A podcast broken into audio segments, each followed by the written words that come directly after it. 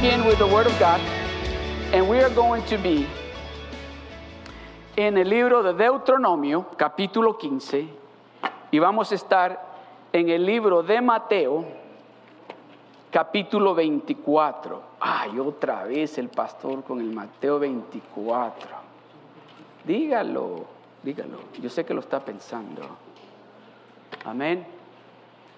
Vamos a estar en el libro de Deuteronomio, en el libro de Deuteronomio, capítulo 15, y el libro de Mateo, capítulo 24.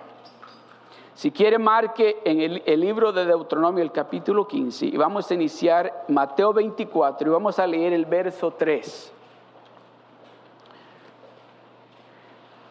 Cuando, cuando Dios repite una y otra vez y otra vez algo, es porque quiere que entendamos, quiere que nos demos de cuenta de algo que es importante para nosotros entender. Amén. ¿Se recuerdan ustedes cuando Jesucristo le dijo a Marta, la hermana de Lázaro, le dijo, Marta, Marta, ¿no te he dicho que si creyeres verás la gloria de Dios?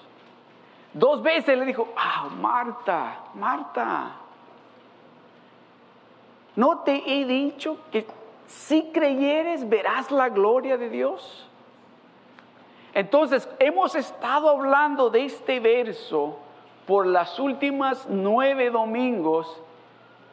Y si usted no ha escuchado a Dios, espero de que este día usted escuche a Dios, porque Dios nos está dando señales de su venida, nos está indicando cuáles son esos puntos importantes que nosotros tenemos que prestarle atención y no solo ponerlos aquí, ponerlos en nuestro corazón y prestar atención y ponerlo en práctica.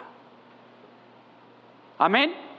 So vamos entonces en el libro de Mateo capítulo 24 verso 3 dice, y estando él sentado en el monte de los olivos, los discípulos se le acercaron, aparte, diciendo, dinos cuándo serán estas cosas, cuándo serán estas cosas y qué señal habrá de tu venida y del fin del siglo. Tres puntos. ¿Cuándo serán estas cosas? Dinos, ¿cuándo serán estas cosas?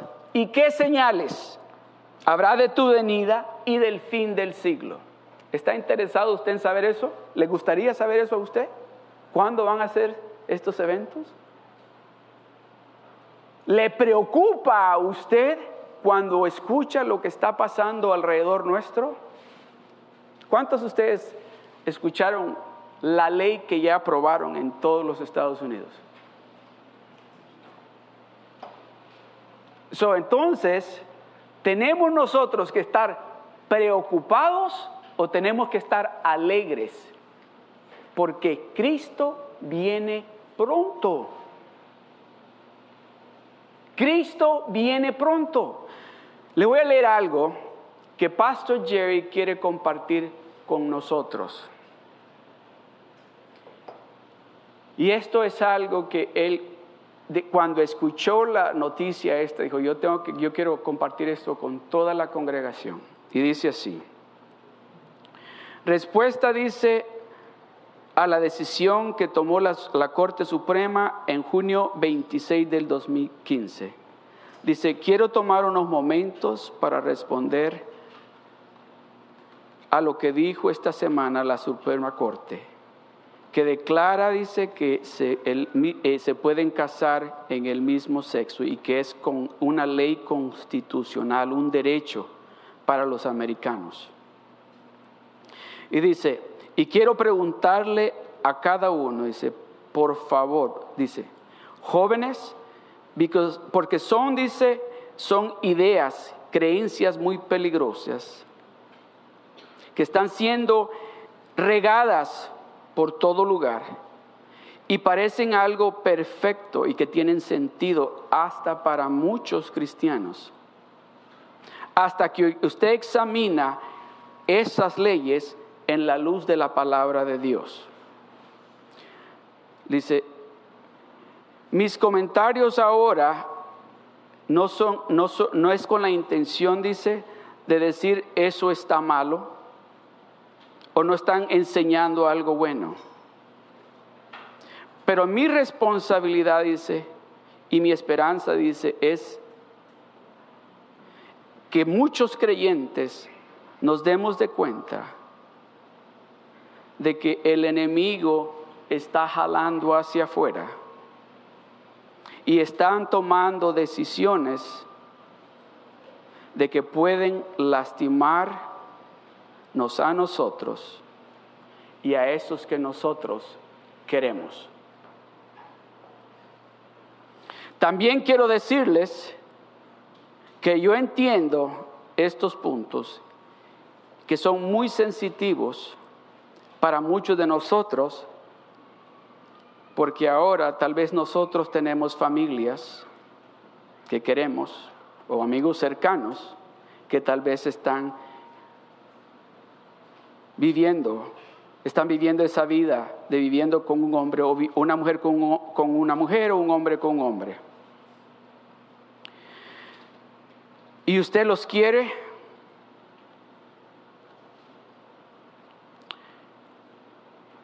Yo entiendo cómo usted se siente, pero yo quiero decirle que no vamos a mirarlos a ellos de menos, porque ellos también son hijos de Dios. Yo le pregunto a usted, recuérdese, que nadie los ama más a ellos como los ama Dios. So, por favor, Permita que Dios haga el trabajo. Que le hable a usted sabiendo de que, que Dios ama a sus amigos y a sus familias también. Yo quiero presentarle mi comentario y quiero leerle dos versos en el libro de Proverbios. Me pueden poner Proverbios capítulo 2, 14, verso 12. Proverbios capítulo 14, verso 12. Dice así, hay camino que al hombre le parece derecho, pero su fin es camino de muerte. Y sabe algo muy importante, este verso está en el libro de Proverbios dos veces. Está en el capítulo 14, el verso 12, y está en el capítulo 16, el verso 25. Póngame Proverbios 16, verso 25. Otra vez. Por alguna razón Dios lo está poniendo dos veces. Porque hay caminos que parece derecho al hombre, pero su fin es camino de muerte.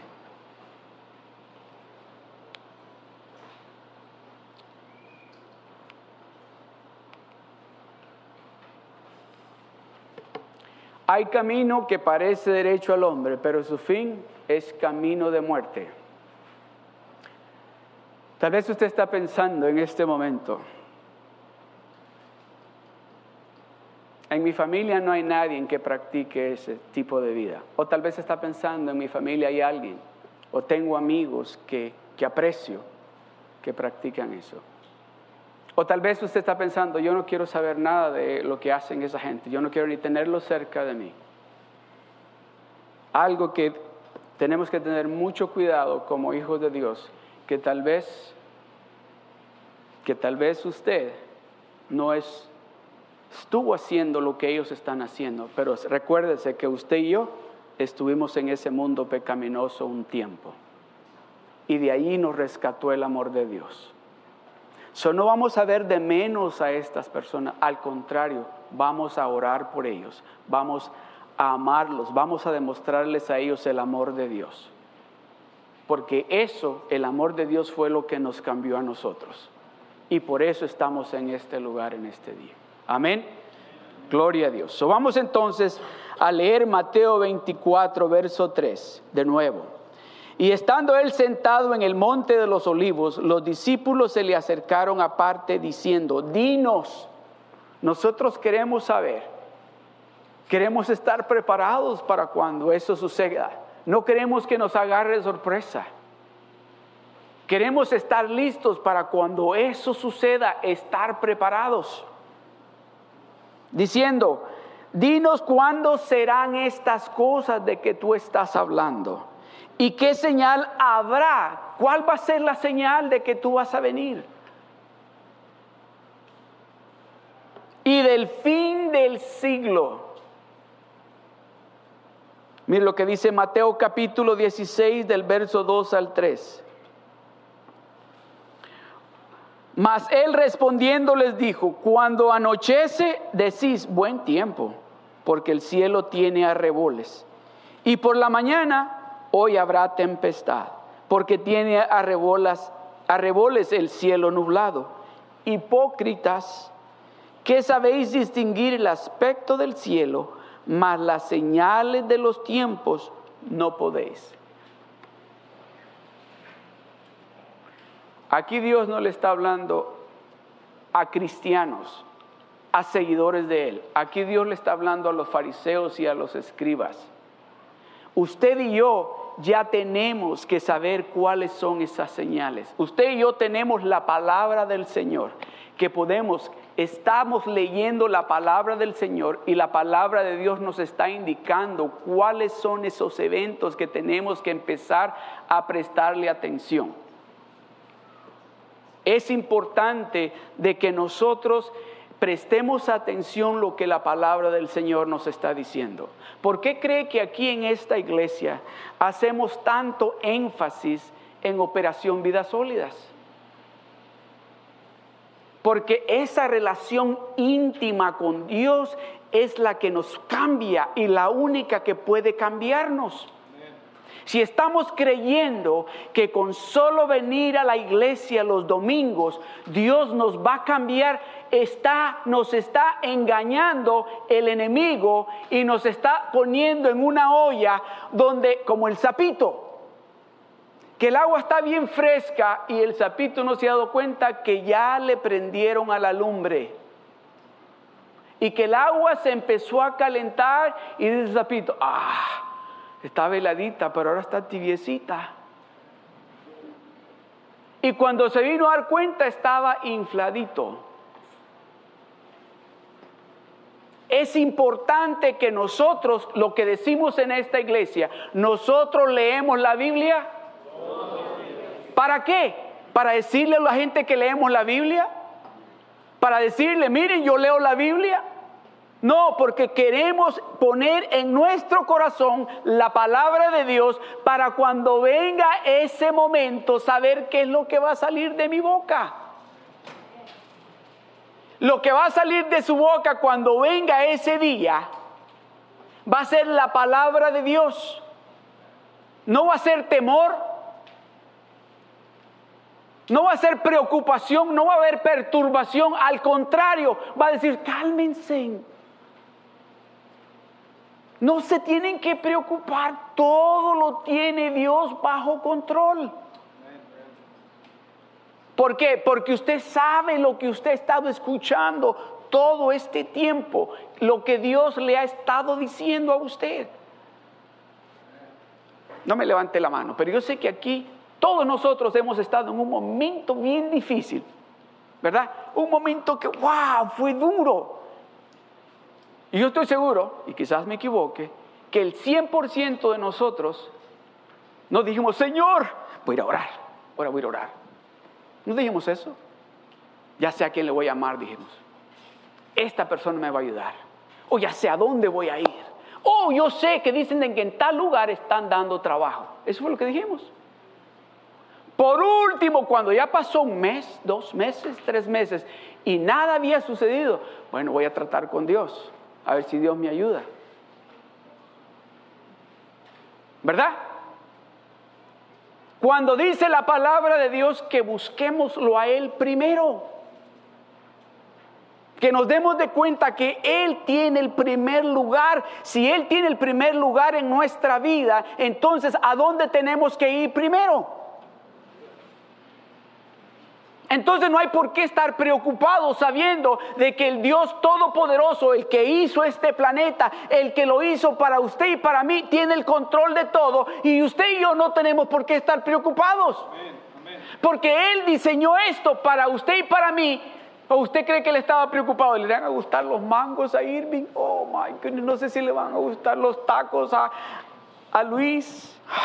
No sé si al pastor Frank le va a gustar el chile. ¿Usted cree que estaba preocupado con eso?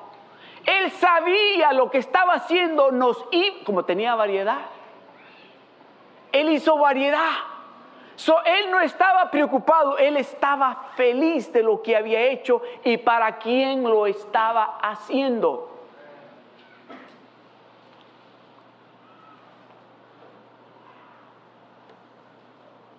So, usted y yo tenemos que pasar tiempo en la palabra de Dios para que cuando esos momentos, me voy a apurar, me tengo que apurar, porque quiero que escuchen todo lo que Dios tiene en este día para nosotros. Es importante, esto que, que Dios tiene para nosotros en este día es de vital importancia para nosotros. Si usted no ha escuchado a Dios por esos últimos ocho domingos, yo espero que este domingo usted escuche lo que Dios le va a decir. Porque esto sí tiene mucha importancia. El título de la enseñanza en este día es Señales en el calendario. Señales en el calendario.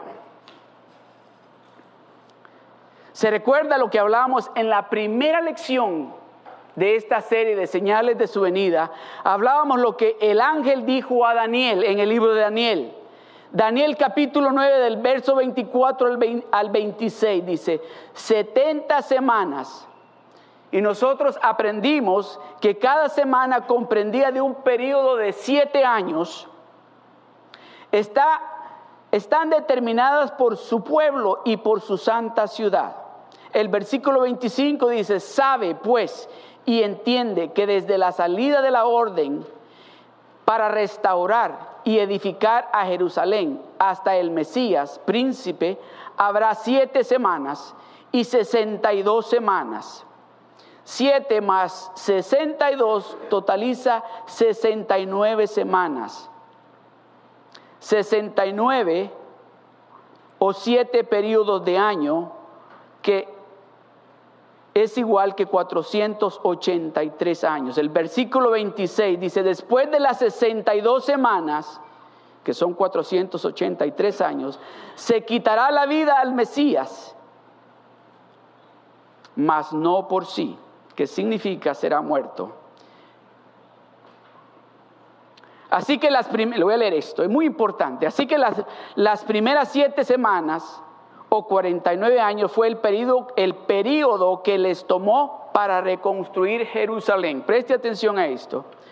Lo mismo así que si usted agrega los 49 años para las próximas 62 semanas o 434 años, que da un total de 483, lo mismo, de acuerdo, oiga esto, de acuerdo con este señor, Robert Anderson, quien fue el comisionado adjunto del delito de Scotland Yard en Londres, en su libro sobre las 70 semanas de Daniel llamado La venida del príncipe, si empieza, oiga esto, oiga esto, si empieza desde el mandato del rey Artajerjes, según Constantino en Nehemías, capítulo 2, verso 1 al 8, lo que sostiene que sucedió el primer, primero del mes judío de Nisan en el 445 antes de Cristo, y si se usa el calendario judío de 360 días, y si usted hace los ajustes correspondientes para los años bisiestos,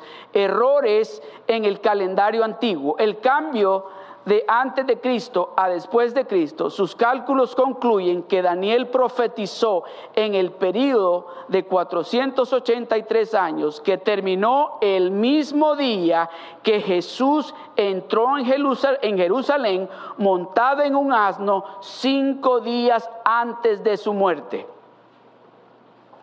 Ahora después de los 483 años, nos fuimos en un periodo llamado la era de la iglesia o los tiempos de los gentiles. Es lo que estamos viviendo ahora en día. Lo que Joel y Pedro llamaron los últimos días.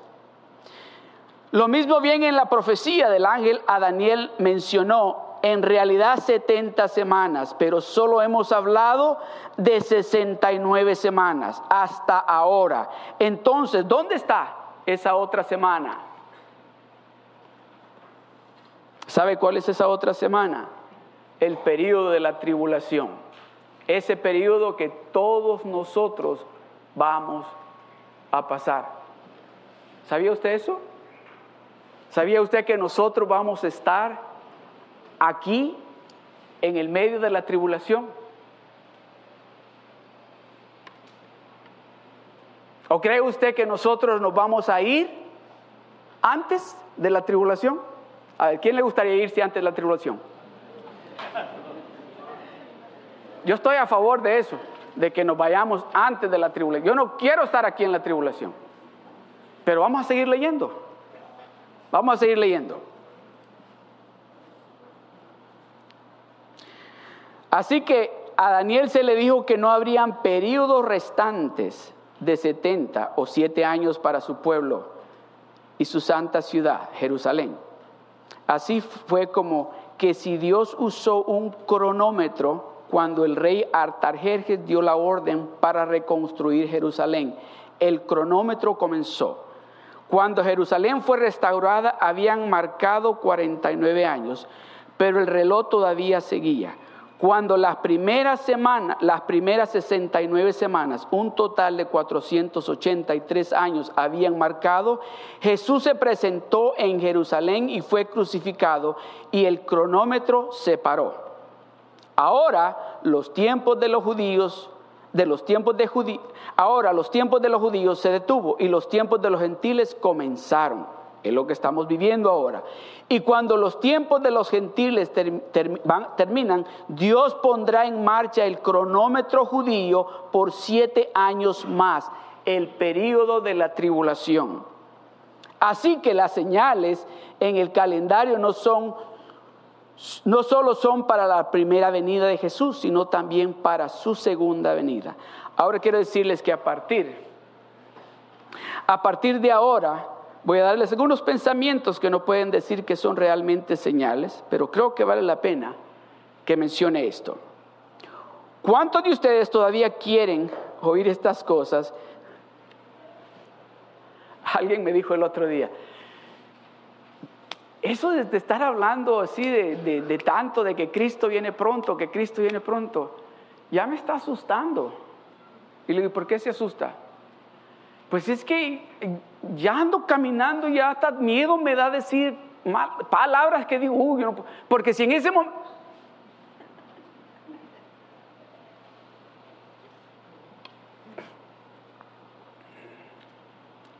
¿Cuántos creen de que usted, si Cristo viene en este momento, se va para el cielo? Alce su mano. Si usted cree que Cristo abre la puerta, de, álcela, manténgala en alto. Quiero ver. Si usted sabe de que Cristo viene este día, usted se va para el cielo. Alce su mano.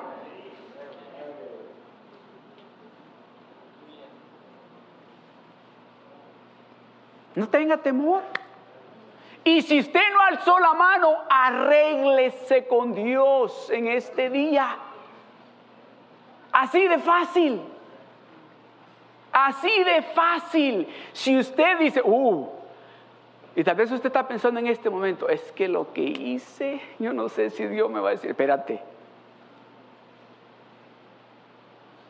Me, gusta este ejemplo, y este ejemplo le va a gustar a usted. Los que tenemos hijos, ¿verdad? Cuando su hijo hace algo malo, usted viene y le dice, ¿sabes qué? Ya tú no eres Cardosa, te voy a borrar de mi lista de mis hijos, ya tú no eres Cardosa. ¿Hace eso usted? ¿Verdad que no? ¿Usted cree que Dios va a decir ahora, ah, eso que hiciste? No, ya te voy a borrar de... No, hay alguien que pagó un precio por usted y un precio muy alto por usted. So usted, acuérdese de esto, usted tiene un abogado en el cielo y en el momento que usted pide perdón, dice, perdónalo, Padre. Perdónalo. So, no se preocupe. Si usted hizo algo ayer o antier, déjeme decirle, tiene a un redentor que pagó un precio muy alto por usted. Usted es un hijo de Dios, usted es una hija de Dios. Y si Cristo viene en este momento y usted lo ha recibido como su único y verdadero Salvador, usted se va a ir para el cielo. Aleluya. Gloria a Dios. Aleluya. Lucas capítulo 21, verso 24. Y dice, y Jerusalén será hollada por los gentiles hasta que los tiempos de los gentiles se cumplan. Jerusalén será Jerusalén fue pisoteada por los gentiles durante casi 1900 años desde la destrucción de Jerusalén por el futuro emperador Tito en el año 70 después de Cristo, en la guerra de los seis días en 1967, por lo que los tiempos de los gentiles deben estar a punto de terminar.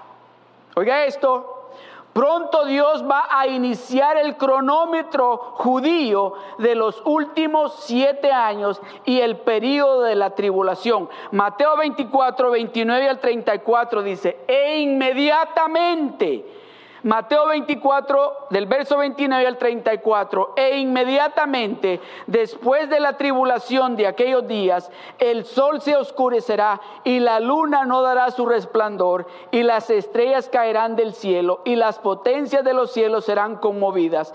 Entonces aparecerá la señal del Hijo del Hombre en el cielo y entonces lamentarán todas las tribus de la tierra y verán al Hijo del Hombre viniendo sobre las nubes del cielo con poder y gran gloria, y enviará sus ángeles con gran voz de trompeta, con gran voz de trompeta, y juntarán a sus escogidos de los cuatro vientos, desde un extremo del cielo hasta el otro. Esto parece el rapto, ¿verdad? Eso parece el rapto. El verso 3 dice, de la higuera aprende la parábola cuando ya su rama está tierna y brota. Las hojas, sabéis que el verano está cerca. Así también vosotros, cuando veáis todas estas cosas, conoced que está cerca a las puertas. De cierto os digo que no pasará esta generación hasta que todo esto acontezca. Ahora le voy a decir de cuál generación está hablando. No, dice, de cierto os digo que no pasará esta generación hasta que todo esto acontezca. Mire lo que dice en el libro de Oseas capítulo 9, verso 10. Dice, como uvas en el desierto hallé a Israel, es Dios hablando, como la fruta temprana de la higuera. En su principio vi a vuestros padres.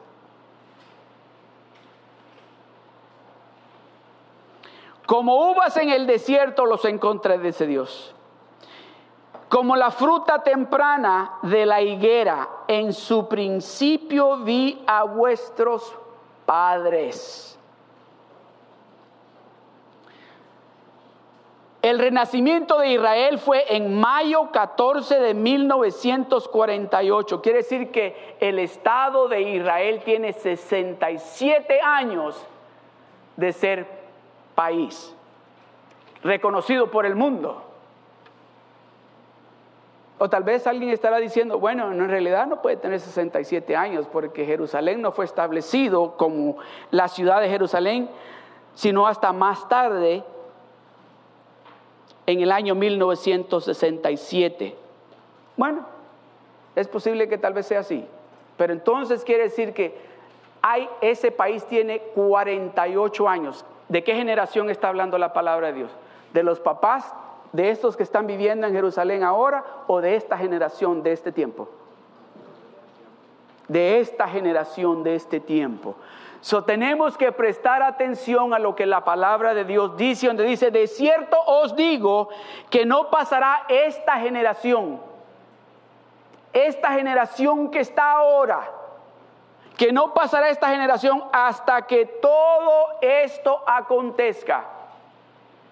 ¿Es una señal esa que Dios nos está dando? Que estemos prestando atención, ya sea que tenga 67 años esa generación o que tenga 48 años. De cualquier manera, si esto es lo que Jesús está hablando, estamos bastante cerca de la venida del Señor. Bien cerca.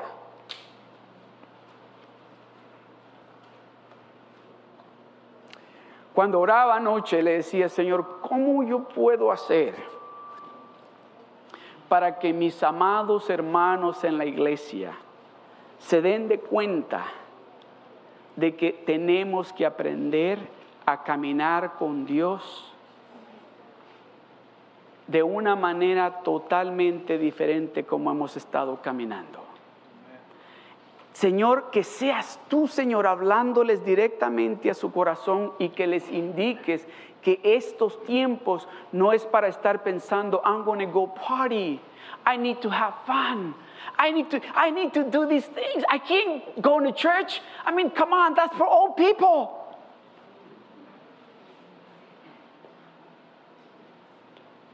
We can't be thinking like that. We need, to, we need to pay attention to what God is saying. And I was praying, I say, Lord, I want them to hear you. When I speak tomorrow, I want them to hear you. I don't want them to hear me because I don't know. I don't know how to speak. But I want them to understand la importancia que tiene cuando Dios nos está dando señales claves y nos está diciendo, presta atención. Déjeme decirle algo, que si en este momento oyéramos del cielo una voz que diga, guys, I'm coming back tomorrow, I guarantee, guarantee that every single one of us will go, I gotta go tell my mom. I gotta go tell my dad. I gotta go tell my brothers. I gotta go tell my friends that he's coming back tomorrow. Can you imagine? You get in there and say, Mom, God is coming back tomorrow. They're gonna look at you, what? Are you crazy? Well, you know, that's exactly what happened when he came the first time. They would say, He's not coming. And he did. And they kill him. And he died for you and I. And he's telling us again, I'm coming back again. Pay attention to what I'm saying. Es tiempo de dejar jugar, de dejar de jugar. Es tiempo que prestemos atención, que el interés de Dios, el plan de Dios es que Él quiere llevarnos a ese lugar que Él ha preparado para nosotros. Oh, pastor, but you don't understand. I'm young. I want to have fun. You know, I want to do the things that my friends are doing. Can I? Do I still have time? Well, choose. If you think you have time, go for it. Go for it. You know, la historia de las diez vírgenes. You know, dice que las cinco de ellas dice, oh, I gotta make sure que tengo suficiente aceite y tener suficiente aceite aquí. Las otras dijeron, oh, I still plenty time. He's not coming back yet. You know what's so strange? Que se me hace raro es que las dice que las diez vírgenes se acostaron a dormir. No dice que cinco se durmieron y las cinco se quedaron despiertas. Las diez se durmieron. Cuando llegó, cinco se despertaron y dice, we're ready, man. Let's go. He's right here. Y las otras cinco dicen, hey, can you share some? No, I can't. No me puedes dar aceite, no te puedo dar, ve, compra tú. Y... Eso quiere decir que nosotros tenemos que estar preparados, aunque nos durmamos, porque nos va a ser así. Vámonos. Porque estamos preparados, porque nos hemos estado poniendo el aceite del Espíritu de Dios en nosotros todos los días. Nos hemos estado llenando del poder de Dios a través de Operación Vidas Sólidas, a través de pasar tiempo en la palabra del Señor. Nos hemos estado alimentando de ese poder del cielo. Que cuando venga, yo estoy listo. Estoy listo. Aleluya. Mire lo que dice en Lucas capítulo 10, del verso 30 al 35. Y esta es una historia que tal vez si usted la ha leído va a decir, ¿qué tiene que ver esa historia con la venida del Hijo de Dios? Tiene que ver mucho. Porque habla el contexto de esta historia en el libro de Lucas capítulo 10, habla del buen samaritano, donde alguien se le acercó a Jesucristo y le dijo, bueno, ¿y quién es tú? tu, este, ¿cómo se dice? tu vecino. ¿Verdad? ¿Quién es ese hombre que yo tengo que ayudar? ¿Quién es esa persona a quien yo tengo que ayudar? Dice así la palabra del Señor. Respondiendo Jesús dijo, un hombre descendía de Jerusalén a Jericó y cayó en manos de ladrones, los cuales le despojaron e hiriéndole se fueron, dejándole medio muerto. Aconteció que descendió un sacerdote por aquel camino y viéndole pasó de largo. Asimismo un levita llegando cerca de aquel lugar y viéndole pasó de largo. Pero un samaritano que iba de camino, pero un samaritano que iba de camino vino cerca de él y viéndole fue movido a misericordia. Y acercándose vendó sus heridas y echándole aceite y vino y poniéndole en su cabalgadura, lo llevó al mesón y cuidó de él. Otro día al partir sacó dos denarios y los dio al mesonero y le dijo, cuídamele y todo lo que gastes de más, yo te lo pagaré cuando regrese.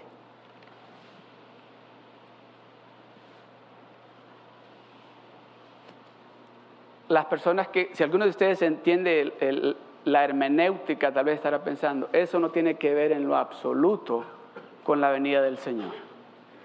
Pero sí, Mire esto, un hombre, habla de un hombre que salió de Jerusalén y fue a Jericó. Jerusalén es tipo del jardín del Edén y ese hombre es Adán, que decidió desobedecerle a Dios y fue y agarró de aquello que Dios, no le, que Dios le había dicho, no comas de eso. Este hombre decidió un día salir de Jerusalén, que es tipo de la ciudad, del jardín del Edén, y Jericó representa, era un, Jericó era una, era una ciudad pecaminosa. Y él decidió ir para allá, Adán. Jerusalén, de Jerusalén a Jericó, de la presencia de Dios a la presencia de los ladrones. Adán se salió de, de la presencia de Dios por haber desobedecido a Dios y se fue a caer en las manos de los ladrones. Los ladrones representan la serpiente en el jardín.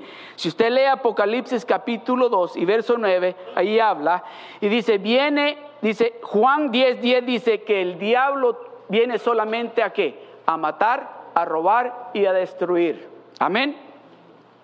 Y luego dice que lo despojaron de sus ropas robaron su provisión. Ahora él tiene que trabajar para poder sobrevivir. Le hirieron, robaron su salud, el enemigo. Usted sabe algo, que Adán estaba diseñado, Dios lo diseñó para que viviera por toda la eternidad.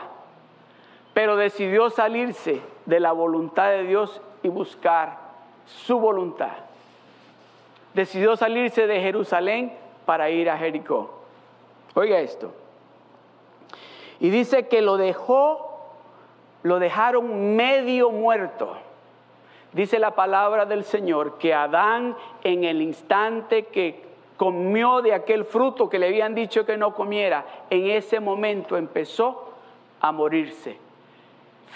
espiritualmente, físicamente estaba vivo, pero quedó muerto espiritualmente porque se desconectó de Dios en ese momento. En el momento que comió de ese fruto se desconectó de Dios y quedó medio muerto porque espiritualmente se desconectó de Dios. El sacerdote y el, y el levita pasaron de largo.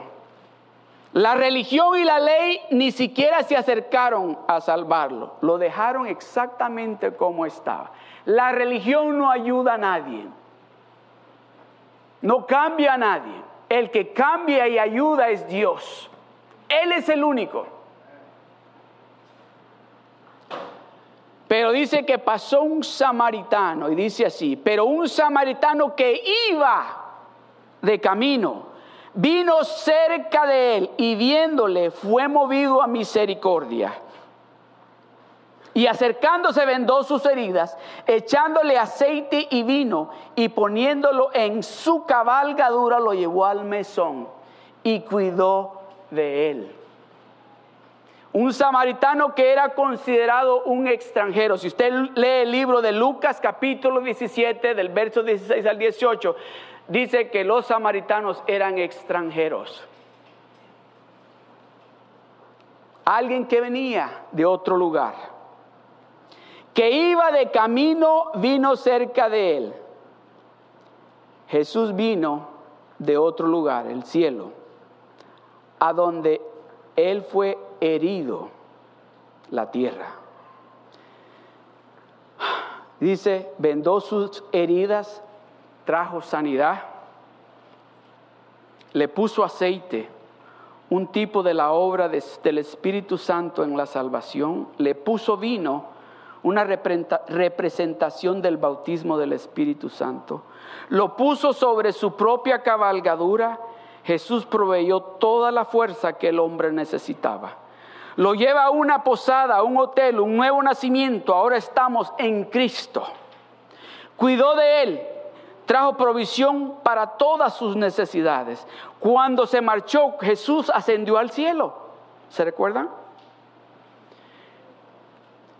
Y Jesús le dijo al hotelero, oye, ¿cuánto cuesta un día? Y le dijo, cuesta un denario que en ese entonces un denario era el pago de un día de trabajo. Y le dio dos denarios. Y le dijo, y cuando regrese, cuando regrese otra vez, Jesús va a regresar otra vez. Le pagó dos días y le dijo, y cuando regrese, si todavía lo has seguido cuidando, yo voy a, pagarte lo que has hecho por él después de los dos días.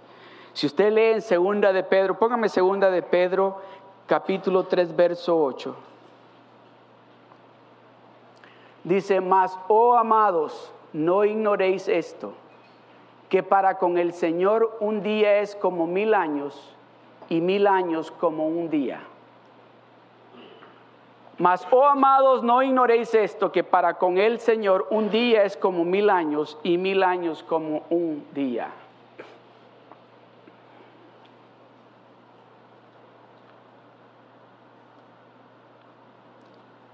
Entonces, si un denario es para pagar un día y dos denarios para pagar dos días, estaría pagando Jesucristo por adelantado por cada uno de nosotros? Porque si un día para Dios es como mil años, y mil años para Dios es como un día, y de acuerdo al calendario de los judíos, esos dos mil años están a punto de cumplirse. Cristo viene pronto. Cristo viene pronto. Yo le voy a decir algo. Mire alrededor, mire las sillas que están vacías. Y piense en ese amigo, ese familiar que usted dice tiene que estar aquí. Porque Cristo viene pronto. Lo que está sucediendo esas señales que estamos viendo, lo que está sucediendo ahora en día, eso que está sucediendo, eso que acaban de aprobar ahora aquí en los Estados Unidos. No sé si usted miró las noticias, yo estaba viendo las noticias en el canal en español en México, en Perú y creo que en Ecuador tenían fiestas celebrando que habían aprobado que ahora se pueden casar hombre con hombre y mujer con mujer. ¿Y sabe algo usted que dice comprobado que ni aun los griegos que eran gente perversa quisieron aprobar una licencia para que se casara hombre con hombre ni mujer con mujer? Eso sucedió solamente en los días de Noé que fue cuando dice que el pecado del mundo sobrepasó a Dios. Y dijo, tengo que destruir a este mundo perverso que de continuo, dice, solo piensan lo malo en su corazón. Y lo destruyó por completo. Y Dios nos está diciendo a nosotros, les estoy dando esas señales, los estoy preparando porque ese día se acerca ese gran día, ese momento se acerca y si usted no está arraigado a la palabra de Dios o a Dios, déjeme decirle, se va a ver en momentos donde usted no va a saber qué hacer. Y Dios nos está diciendo, escúchenme hijos, hijas, presten atención a lo que les estoy diciendo. Ahí tiene que haber un, sentido de urgencia en cada uno de nosotros de decir, yo voy a acercarme a Dios, yo voy a decirle a mi familia, vamos juntos a orar, vamos a buscar de Dios juntos, porque el diablo, el adversario que nosotros tenemos, no duerme. No descansa, está esperando la más mínima oportunidad para meterse y destruirnos, robarnos, matarnos. No podemos dormirnos, tenemos que estar preparados.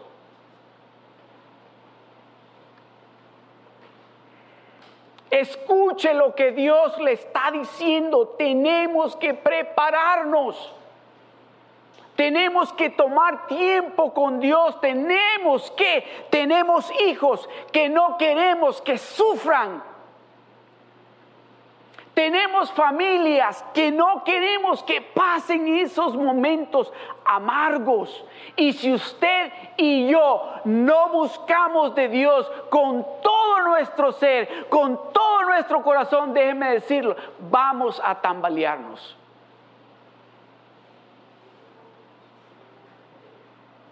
Es tiempo que nos demos de cuenta que nosotros somos alguien bien especial para Dios no me acuerdo a dónde se encuentra este verso y si alguien lo sabe me lo dice, pero dice, Dios hablándole al pueblo de Israel y dice, si tan solamente mi pueblo se humillare, dice, yo sanaré la tierra. ¿Sabe qué? No le está hablando al mundo, le está hablando a nosotros. Nos está diciendo, si ustedes se humillan, si ustedes me buscan con todo su corazón, todo esto que está pasando, de que no hay agua en este estado, de que nos están diciendo vamos a tener que poner límite para el agua que tienen que usar. Prestemos atención y Dios nos está diciendo, si ustedes me buscan con todo su corazón, si ustedes se humillan ante mí, si ustedes se someten a mí, todo eso yo lo voy a quitar.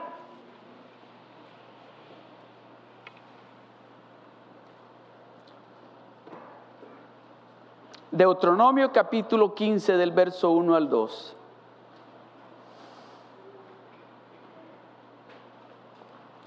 Cada siete años harás remisión. Y esta es la manera de la remisión. Perdonará a su deudor todo aquel que hizo impréstito de su mano, con el cual obligó a su prójimo. No lo demanda más a su prójimo o a su hermano, porque es pregonada la remisión de Jehová.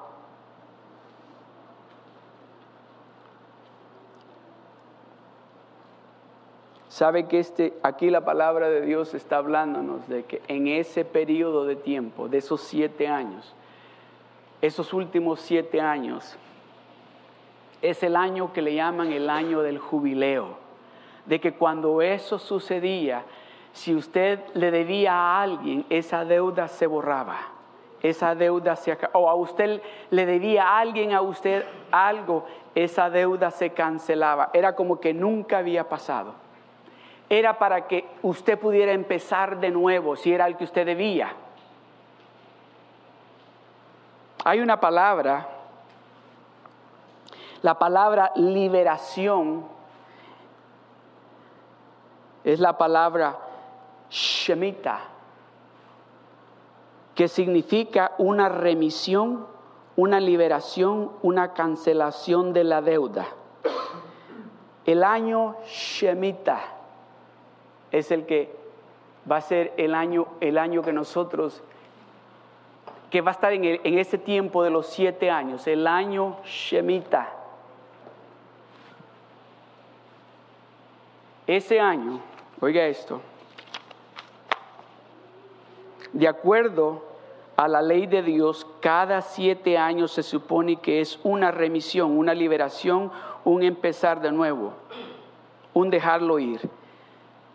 Siete es el número de finalización, un ciclo que se ha completado, por lo que debe ser una liberación, un restablecimiento, un dejar ir como una deuda de alguien que te debe, por lo que la gente puede tener la oportunidad de ponerse al día, de hacerlo mejor para aprender y crecer y no tienen los errores que arruinan sus vidas enteras. Esta es la pregunta. Y si nos negamos a tratar a las personas con misericordia, ¿qué pasa si seguimos utilizando nuestra posición ventajosa para empujar a otros más y más abajo y hacia atrás y nosotros mismos ir cada vez más lejos y por delante? Bien sabemos que no estamos bajo la ley, pero Dios todavía juzga a las personas y las naciones para hacer que hacen el mal, por actuar con maldad hacia los demás o para volver la espalda a Él, por ignorar o hacer caso omiso de su palabra preciosa, la Biblia. Un comentario de este doctor que se llama Jonathan Kent dice en su libro El misterio del Shemita, ha propuesto que América ya ha estado experimentando juicios Shemita de Dios en su libro, Jonatán no solo muestra que ha habido un patrón, muy, un ciclo de siete años de juicio, pero se revela que a partir del 9-11, ¿se recuerdan de septiembre 11? Los juicios se han vuelto más graves y muy diferentes. Para explicar este patrón necesito hablarles acerca de dos calendarios, un calendario civil y un eclesiástico o calendario religioso. El calendario, eclesiástico o religioso es a menudo llamado el hebreo o calendario judío. El hebreo o judío calendario es un calendario lunisolar porque se basa tanto en el sol y la luna. Se utiliza en la actualidad principalmente para las prácticas religiosas judías. Tishrei es el primer mes del año civil judío pero el séptimo mes del año eclesiástico, hasta el último mes del calendario civil judío, es el mes Elul. El año Shemita comienza cada siete años con Rosh Hashanah, el primer día del Tishre y termina el último día del mes Elul. Elul 29 para encontrar el año judío correspondiente para cualquier año en el calendario gregoriano, añada 3760 al número gregoriano si es antes de Rosh Hashanah y después de Rosh Hashanah añada 3761. 300 3.760 más 2.015 totaliza 5.775 desde Adán y Eva. Quiere decir que quedan 225 años de distancia para completarse 6.000 años. El número de finalización en la Biblia es 7. Cuando el periodo de la tribulación haya terminado, Jesús reinará en la tierra por mil años y será un ciclo completo. De acuerdo con el calendario judío, estamos completamente completando un ciclo de siete años en este momento. Pero vamos a empezar por volver dos ciclos atrás al año 2001. En el año 2001 hubo una caída de la bolsa de valores absolutamente horrible después de septiembre 11 aquí en los Estados Unidos. El mercado de valores se cerró debido a los ataques terroristas y no vuelve a abrirse hasta el 17 de septiembre. El 17 de septiembre del 2001 fuimos testigos del más grande día de la caída de la bolsa en la historia de los Estados Unidos hasta este momento. El, el Dow Jones cayó asombrosamente 684 puntos ¿Qué, ¿Qué día era? 17 de septiembre en el calendario judío. El UL 29 es el último día del año Shemita, remisión, liberación, restablecimiento, el dejarlo ir. Y ese récord duró por siete años. El 29 de septiembre de 2008, el Dow cayó 777 puntos, otro récord, y esto sigue siendo el día más grande de un desplome de la bolsa de valores de todos los tiempos. ¿Y qué día fue? El 29 de septiembre del 2008 en el calendario judío. Lo tiene el mismo día exacto, el mismo día exacto que solo viene una vez cada siete años. Elul 29, el último día del año Shemita, remisión, liberación, restablecimiento, el dejarlo ir. Así que en el último día de los últimos dos años Shemita, el mercado de valores se estrelló de tal manera que estableció récord de todos los tiempos en una marca nueva. Y si como dice Jonathan, Jonathan Kent, Dios está trayendo juicio a América por nuestro pecado y la decadencia moral, entonces tenemos que preguntarnos si el juicio ha terminado. Bueno, adivine que actualmente estamos en el otro año Shemita, séptimo año del ciclo de siete años que comenzó el 25 de septiembre del 2014 y finales, septiembre 13 del 2015, el UL 29. ¿Podría ser posible que veamos otro accidente histórico del mercado? Bueno, sabemos que no va a suceder el 13 de septiembre porque es un domingo. Jonathan quien señala que a pesar de que ocurrió el mismo día exacto, el último día del año Shemita en los dos últimos ciclos, según la Biblia, no tendría que pasar en ese exacto día. Y adivine qué, esto no es cualquier año Shemita, que pasa a ser el séptimo año Shemita. Así que lo que viene al final de siete años Shemita o 49 años es el año número 50, el año del jubileo, que es la gran remisión, gran liberación, restablecimiento grande, el gran dejarlo ir. Y no se olviden, ¿qué más está sucediendo en septiembre? El 28 de septiembre, esta es la fecha de la última de las cuatro lunas de sangre que caen en las fechas de las fiestas bíblicas durante el 2014 y 2015. Esta luna de sangre cae en el primer día de la fiesta de los tabernáculos, que será una super luna y la única de las cuatro que serán visibles desde Jerusalén e Israel. No sé si tienen esa foto, que me la puedan poner. Esa luna grande que van a poder ver desde Israel y Jerusalén.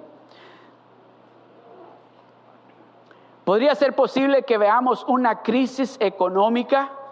Hay gente en nuestras iglesias que son mucho mejor que nosotros en cuestiones de finanzas, son profesores universitarios en economía, son banqueros, ellos pueden explicar eso.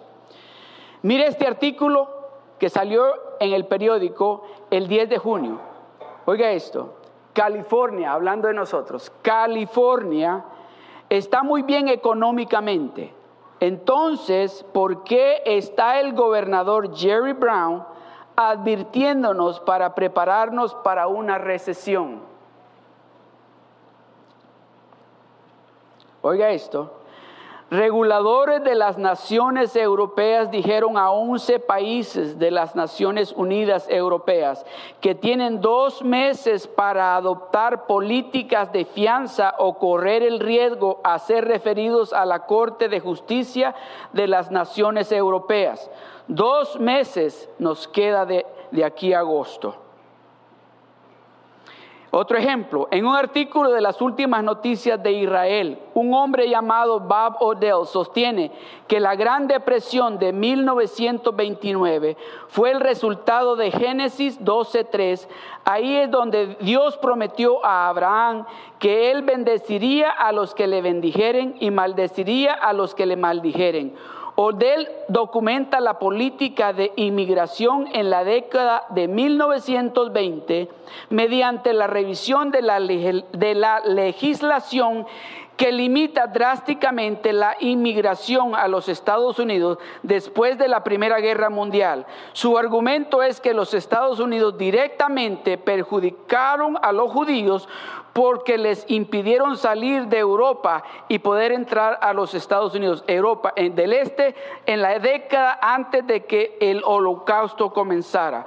Odell afirma que tenía las puertas de los que tenía las puertas de los Estados Unidos abiertas a los judíos que querían huir de Europa de este. Millones de vidas podían, judías, vidas judías se pudieron haber salvado si los Estados Unidos no hubiese cerrado las puertas de migración. Una resolución con el Consejo de Seguridad de la ONU está elaborando por parte de Francia y Nueva Zelanda en que planea establecer un plazo de 18 meses, meses para la finalización de las negociaciones que conduzcan a la creación de un Estado palestino. Los detalles del proyecto de resolución revelados al diario francés Le Figa sugieren surgieron el jueves en medio de advertencias de que si se llega a un acuerdo en ese plazo de tiempo, tiempo Francia seguiría adelante y unilateralmente reconocerá a un Estado palestino. Así que cuando son ellos, cuando ellos así que es cuando ellos piensan presentarlo es en septiembre de este año. Otro ejemplo, el 20 de marzo del 2015 el periódico londinense The Times publicó este artículo Washington amenaza en abandonar Israel en la ONU. Funcionarios en Washington dijeron que los Estados Unidos reevaluaría su postura en la ONU después de la decisión del señor Netanyahu de un Estado palestino. Eso podría significar que los Estados Unidos retenga su veto, su veto en las resoluciones de la ONU que critican a Israel, también podría significar que los Estados Unidos respalden una resolución del Consejo de Seguridad de forzar una solución de dos estados que divide Jerusalén. las amenazas llegaron al presidente Obama como que todos se lavan las manos del líder israelí con quien ya tenía malas relaciones. El 27 de marzo, un artículo en el Wall Street Journal, Estados Unidos aumenta la presión sobre Israel acerca del Estado palestino.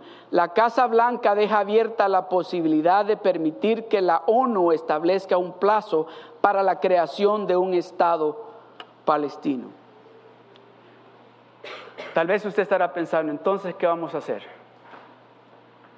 Esto está, ¿qué vamos a hacer nosotros? ¿Por qué no dejamos que Jesucristo nos lo diga?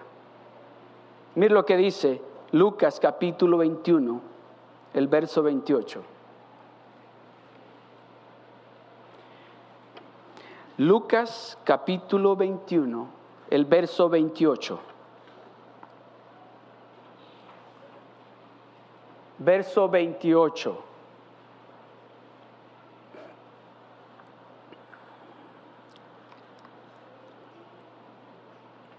Cuando estas cosas comiencen a suceder, erguíos y levantad vuestra cabeza, porque vuestra redención está cerca. Cuando estas cosas que estamos oyendo, que están sucediendo, cuando estas cosas comiencen, están comenzando, cuando estas cosas comiencen a suceder, erguíos levantad vuestra cabeza, porque vuestra redención se acerca. ¿Cuántos de ustedes han jugado básquetbol o, soccer? Les han dicho, ¿verdad? No miren para abajo, levanten la cabeza, miren para el frente. Porque de esa manera pueden ver quién viene a quererles quitar la pelota de la mano o del pie. Entonces Dios nos está diciendo, erguíos, alcen la cabeza para que puedan ver lo que está sucediendo y nadie les quite la pelota de la mano. Erguíos, están listos, alcen la cabeza, presten atención a lo que está sucediendo. No miren hacia abajo, miren hacia arriba. Póngamelo de nuevo, por favor. Cuando estas cosas comiencen a suceder, levante la cabeza. Cuando estas cosas que han empezado a suceder, levante su cabeza y preste atención. Agarre la pelota, si juega soccer con los pies, si juega básquetbol con la mano, pero no mire hacia abajo, mire hacia arriba porque el diablo, su adversario, anda como león rugiente buscando a quien devorar. Eso no es tiempo de estar asustado, es tiempo de levantarnos y estar listos. Esto que he estado leyendo no es Dios no nos Dios no nos lo está diciendo para asustarnos, sino para prepararnos. Mantenga su cabeza levantada. Nuestro Señor está cerca de hacer cosas maravillosas en nuestras vidas.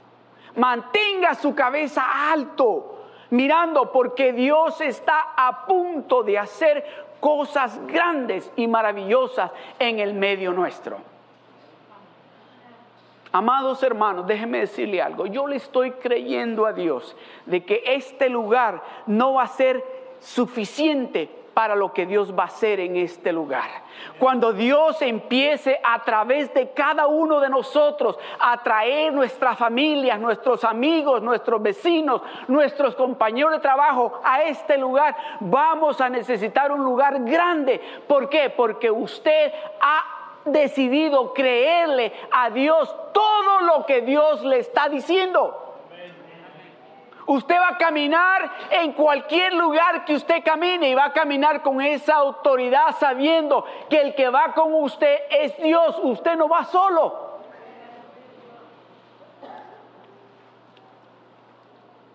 Mateo 24, 14.